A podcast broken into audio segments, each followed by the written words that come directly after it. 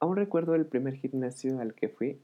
Creo que es una sensación o una experiencia totalmente diferente. Creo que cualquiera que haya ido a un gimnasio o se haya inscrito me entenderá lo difícil que es.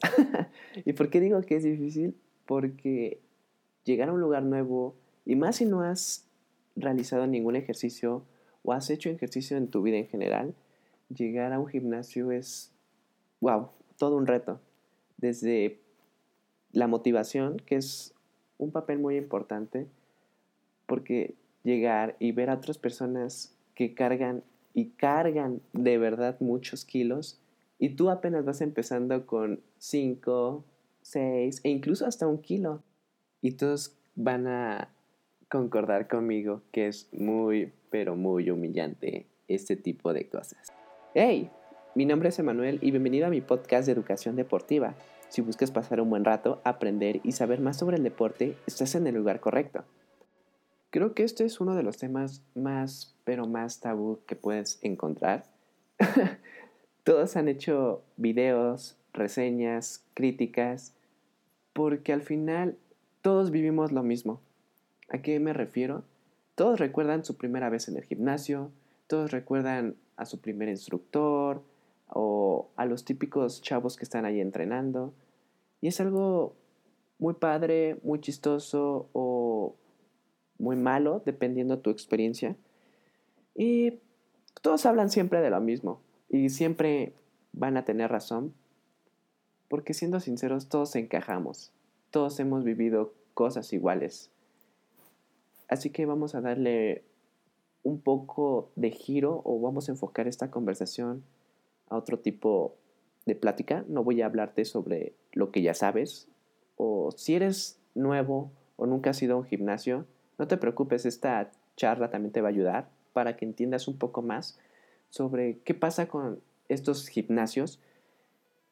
Y para ser sinceros voy a hablar más sobre los gimnasios típicos de barrio, los que encuentras en tu localidad o cerca de tu casa, porque son gimnasios que se están multiplicando como si fueran noxos.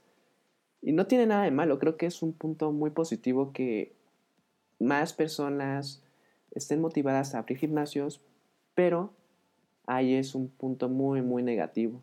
Podrán abrir mil gimnasios, pero no todos tienen ni el equipo ni el personal adecuado para el cliente.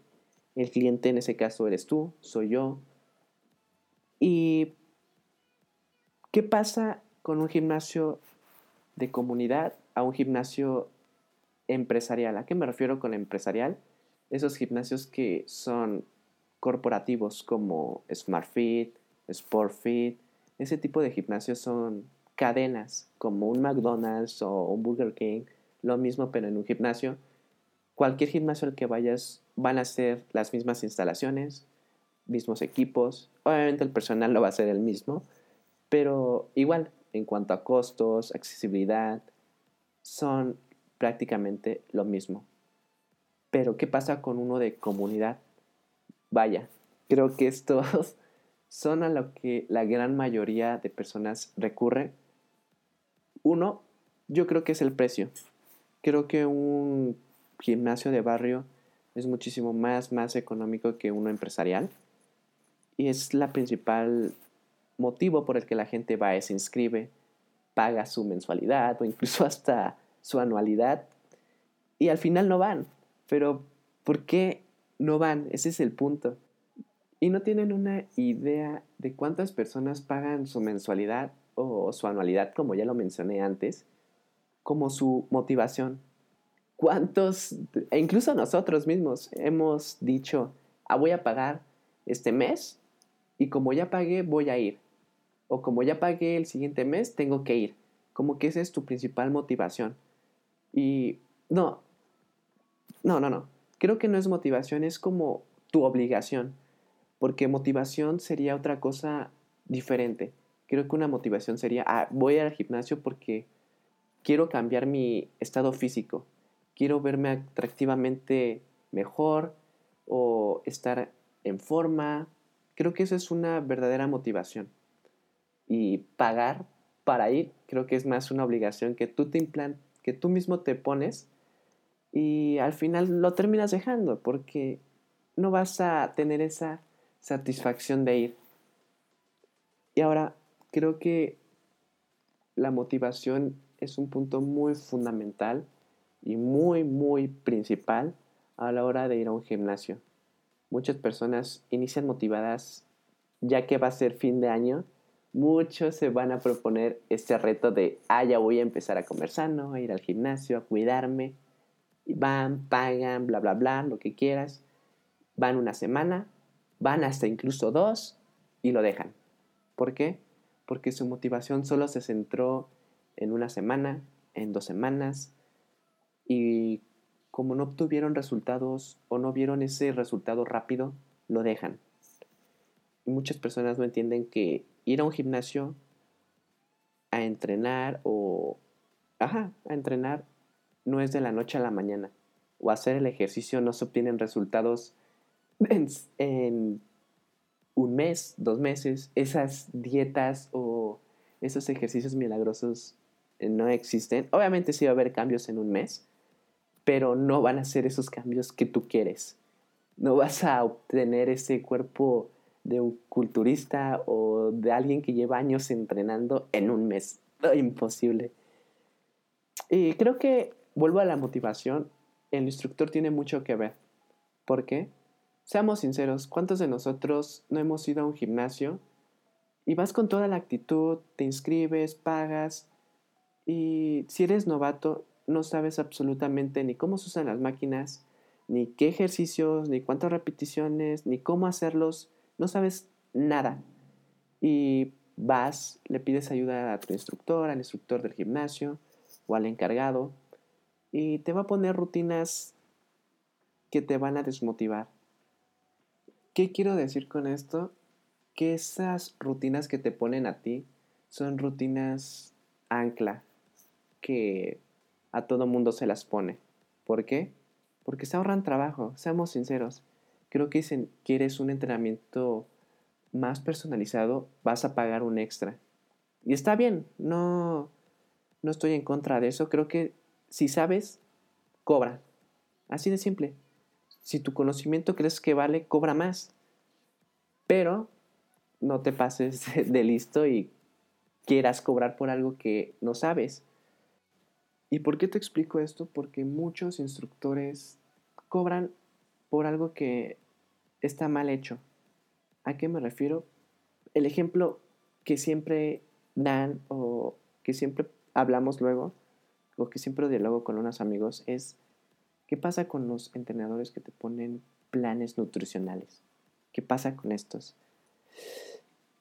Sí se puede siempre y cuando tengas, vaya, una certificación pero porque estudiaste para esa certificación, te preparaste para esa certificación de nutrición o suplementos y vaya, al final sabes de ello. Pero está muy mal que no sepas o que no te preparaste para ello y por tu propia experiencia des ese plan nutricional. Desde ahí estás súper mega mal. ¿Por qué? Porque no eres nutricionista. Ese es un punto que tienes que tomar en cuenta. Si no te atiende un nutricionista, no confiaría mucho en ese instructor que te da un plan alimenticio. Te puede dar consejos, claro, pero nunca te puede poner una, una, ajá, como dije, un plan nutricional tal cual. Por ejemplo, yo alguna vez pagué un asesoramiento más personal, entre ellos me incluían este plan maravilloso que te hará aumentar de masa muscular, que era lo que yo buscaba. Y ok, me midió, me sacó mis medidas, bla, bla, bla, algo que yo pude haber hecho con una cinta y algunas otras cosas. Y el plan que me dio era fatal. O sea, sí estaba bien elaborado desde que me levantaba, porque le di mis horarios. Hasta eso sí me dio, sí me preguntó a qué horas me levantaba, a qué horas desayunaba. Ok, ya le dije.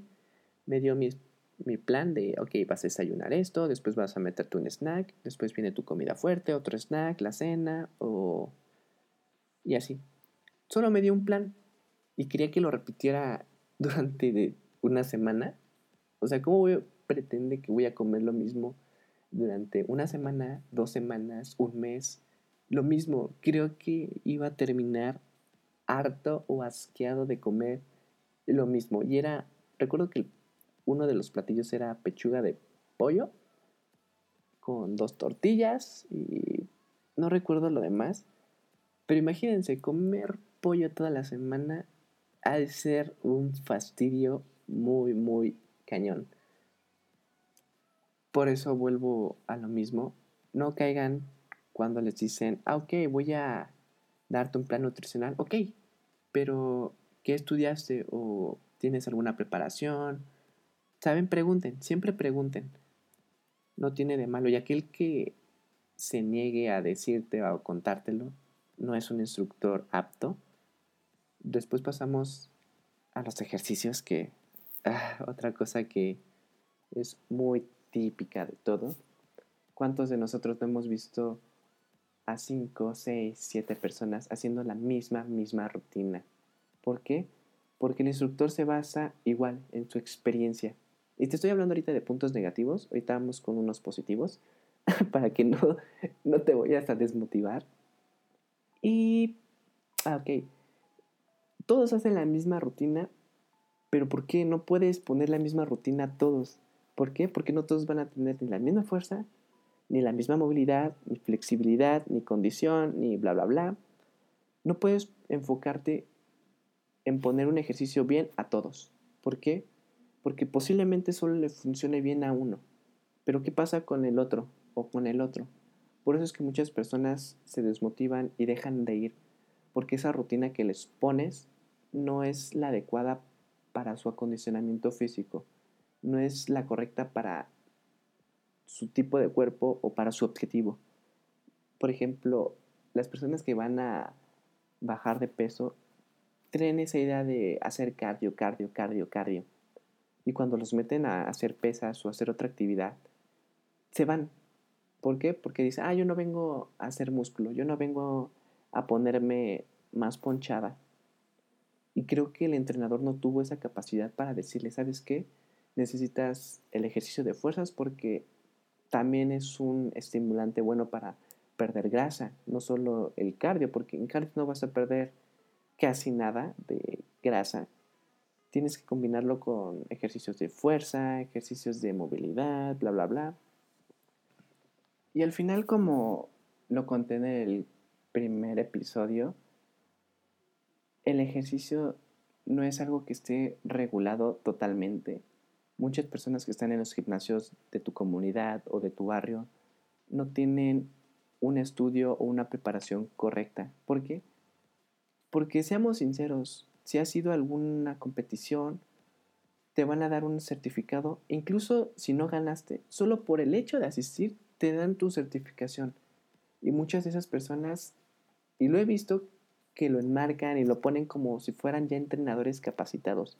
Y no, oye, déjame decirte que ir a una competición o a un evento donde te certifiquen no significa que seas un entrenador. y ojo, tengan mucho cuidado cuando van a un gimnasio. Siempre pregúntenle al que está ahí o al... casi siempre es una, una secretaria o, un chavo, una chava el que está ahí atendiendo en recepción. Pregunten, ¿no? ¿Qué certificaciones tiene el entrenador? ¿O en qué ha participado? Siempre pregunten su experiencia. ¿Por qué? Porque eso te va a servir a ti. ¿De qué te sirve ir al gimnasio, pagar, ir durante un mes, dos meses, tres meses si no ves resultados? No te va a servir de nada, solo vas a desperdiciar tiempo, dinero, motivación y vaya, al final vas a decir el ejercicio no es para mí. Y es algo que muchas personas dicen. Uy, creo que parezco un hater. Hablando de puras cosas negativas. Parece que les estoy tirando a los gimnasios. Y no, para nada. Sí hablé de cosas negativas porque quiero que no seas incrédulo. Que no te estoy insultando, no quiero que lo tomas en ofensa. para la siguiente que vayas a un gimnasio ya tengas un conocimiento o una percepción diferente y en vez de que un instructor te venda un plan nutricional o una rutina milagrosa de un mes, dos meses, ya tengas como de, oye, ¿sabes qué? no me va a servir eso. No voy a pagarte, yo qué sé, 100 dólares o mil pesos por esa rutina que al final no me va a servir. Y hablando de cosas positivas, voy a dar unos puntos para que no te vayas tan desmotivado o, o tan hater como yo. si vas a empezar en un gimnasio, ve con una actitud diferente. Como te dije, no repitas los pasos de pagar y ah, ir. No. Ve con una intención, una motivación, un objetivo y ten en claro que no lo vas a lograr de la noche a la mañana. Necesitas tiempo, perseverancia y mucha dedicación. Siempre enfócate en esos tres aspectos importantes y créeme, vas a disfrutar el proceso. Siempre recuerda disfrutarlo. ¿Por qué? Porque si te frustras en hacer los ejercicios, en ir diario y no lo disfrutas, va a ser horrible. Vas a obtener, e incluso no vas a obtener nada. Siempre disfrútalo. Y si puedes ir con un amigo, creo que es una gran, gran motivación ir con alguien más. Porque ver que tu amigo lo está logrando o está levantando un poco más que tú te motiva a mejorar, a alcanzarlo. Creo que es un aspecto muy fundamental ir con un amigo o, o algún conocida o incluso en el gimnasio, ver a alguien más y ponértelo como meta, ¿no? Yo siempre hacía este tip de, yo siempre veía un chavo que siempre me lo topaba a la misma hora. Y ver cómo levantaba o cómo hacer los ejercicios, a mí me motivaba como voy a hacer o voy a intentar superarlo. Y cuando lo logras, créanme que es una satisfacción increíble. Se los recomiendo 100%. Y bueno, creo que ya terminé con los puntos a destacar. Creo que hablamos sobre los gimnasios de barrio, la motivación, que es algo muy fundamental, los planes que te venden estos instructores. Creo que espero que ya tengas una idea más clara sobre este tipo de gimnasios. Obviamente hay mucho que hablar y vaya, hablaremos en otro podcast sobre otros aspectos fundamentales en este tipo de lugares. Y en fin, espero que te haya gustado este podcast y nos estamos oyendo.